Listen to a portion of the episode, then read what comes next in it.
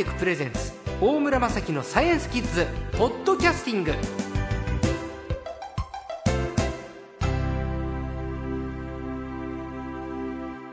さあ2015年最初の最高は科学ジャーナリストの寺門和夫さんです。明けましておめでとうございます。おめでとうございます。いやー毎年のことですけどいやー寺門さんのこうやってお正月を迎えられました。ありがとうございます さあさあ毎年、えーこの時期の放送はこの年に期待される科学ということで伺ってますけれど今年寺門さんが一番注目すべきものは何ですか？そうですね。まあいろいろあるんですがやっぱりまず第一番目に期待したいのは iPS 細胞ですね。はい。そこですね。そうですね。あのうん。山中先生が、はい。あのノーベル賞をもらって以来ですね、ええ。研究がどんどん進んで、だんだんとその実際の医療に近づけるえーところまで来てるわけですね。はい。であの去年実はその iPS 細胞を使ってですねあの目が悪くなった患者さんにえー iPS 細胞で作った目の細胞を移植するという最初のいわゆる臨床実験というものが行われたんですね。はいはい。はい。うん。でこれはあのやはり非常に重要な意味があって、あの今後あの iPS 細胞を実際の治療に使っていくとなるとですねまずあのいろんな試験をしなければいけない、はい。まあ、これはあの特にあのえ試験科の中でやる試験だけではなくてですね実際に患者さんを使ってなんかいろいろ調べていかなければいけない。これはまあ臨床試験というふうに言うんですけれどもあのそれの第一弾が去年始まったわけですね。患者さん人間に試すのを臨床試験っていうんですね。そうですね。に人間でやるっていう。はい、ではい。これが第一例だったわけですね。で、あのこういったプロセスを経ないと実際に iPS 細胞をあの実際の医療に使うことはできないので、はい。えーこれ第一弾だったんですけど、やっぱり今年ですね。あの第2弾、第3弾というふうにですね、この臨床試験が行われて、そして実際に iPS 細胞を使ってですね、いろんな患者さん治療するためにどうしたらいいかっていうね、はい。まあそういった知識がどんどん増えてくるのを今年は期待したいですね。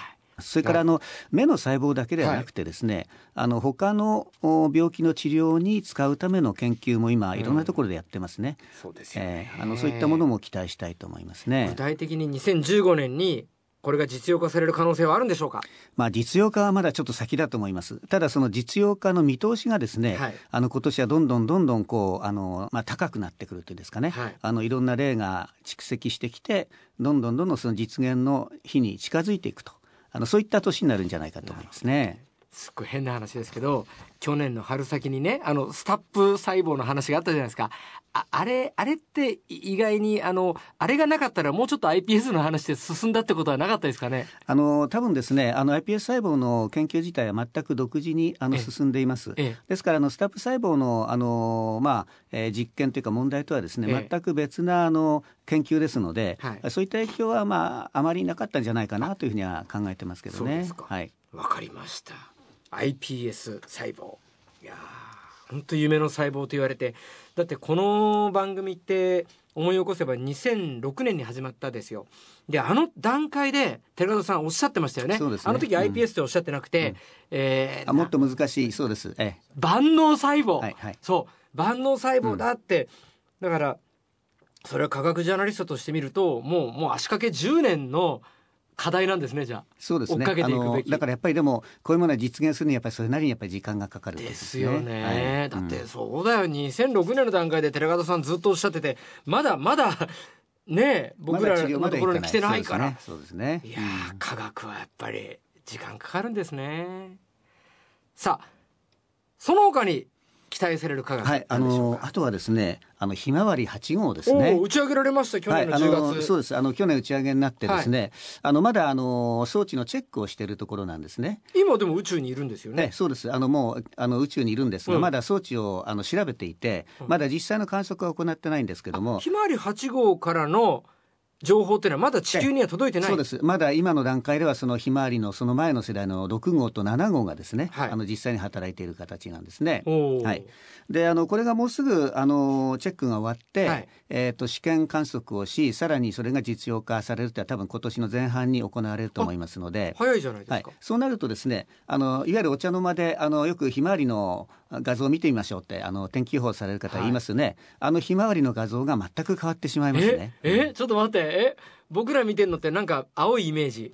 気象衛星しひまわりの画像ですって言って雲があってなんか日本列島が形取られたものに雲がの乗ってる感じ？そうですね。はい。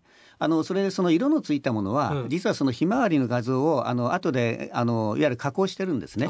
で実はそのひまわり今のひまわりの画像はあの白黒なんですそうでしたっけ、うん、そうなんです。色がついてないです、えー、それはあのまだカメラがね、はい、あのカラーになってなくて、えー、白黒でしか撮れない、まあ、そういった装置が今載ってるんですね、はい、でこれがひまわり8号になるともうカメラ自体カラー写真で撮れてしまうわけですね。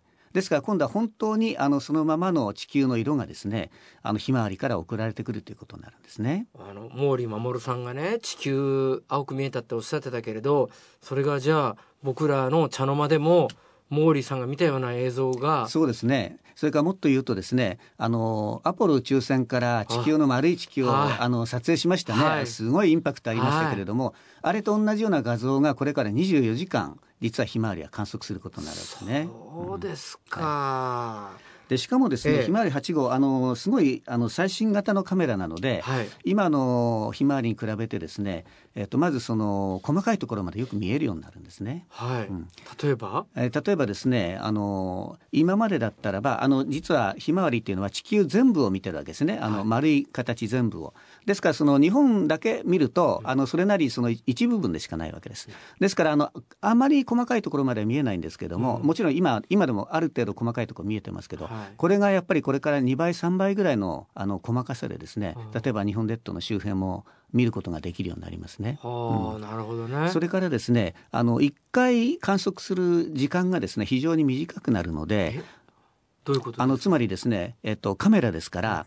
えー、と地球をですねあのテレビと同じようにこう操作していくわけですねビーッとこうビームで、えーとえー、上から下までなぞっていくんですけどこれに今30分ぐらいかかってるんですね。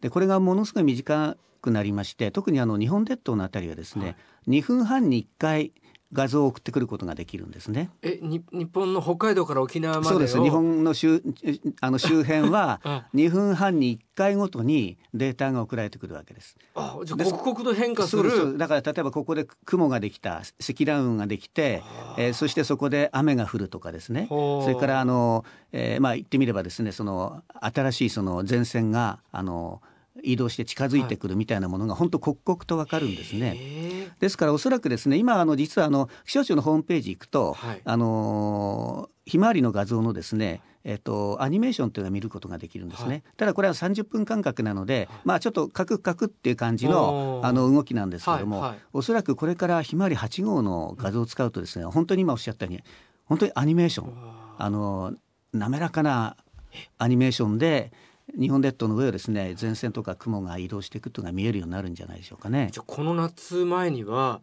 まあ夏になってくると毎年ゲリラ豪雨っていうニュースになりますけれど夏前にはもう一気にこのそうです。ねおそらくその前にもですからあの梅雨の季節あたりからあの、まあ、特に雨が心配ですよねやっぱりね、はい、あのその辺にはおそらくもうあのひまわり8号活躍してると思いますのであのやはりあの天気予報が精度が上がるだけじゃなくてこういったあ雨集中豪雨なんかの、まあ、防災的な警報ですね。そういったものにも使えるようになるんじゃないでしょうかね。そうか最初の iPS に関してはまだちょっとね僕らからは及ばないところにあったけれど、うん、このお茶の間にお届けするこの天気予報は劇的にじゃあ進化するわけですね。そうですね。あのおそらくまあひまわりはずっと長い間あの一般の人たちにもね、はい、親しまれてきた人工衛星ですけれども、はい、あのその都度その都度いろんな役割を果たしながら天気予報の精度を良くするためにあの貢献しているわけですね。でこれでまたひまわり8号になるとさらにその貢献が大きくなってカラー写真になって本当にあの細かく観測ができるそういった時代が来るわけですね。いやすごいいやいやもうもうその時代はもう今年来るんだね。いや、ね、よし天気予報楽しみにしよう。また来週もお話伺いたいと思います。よろしくお願いしますね。どうも。今週の最高は科学ジャーナリストの寺門和夫さんでした。ありがとうございました。どうも。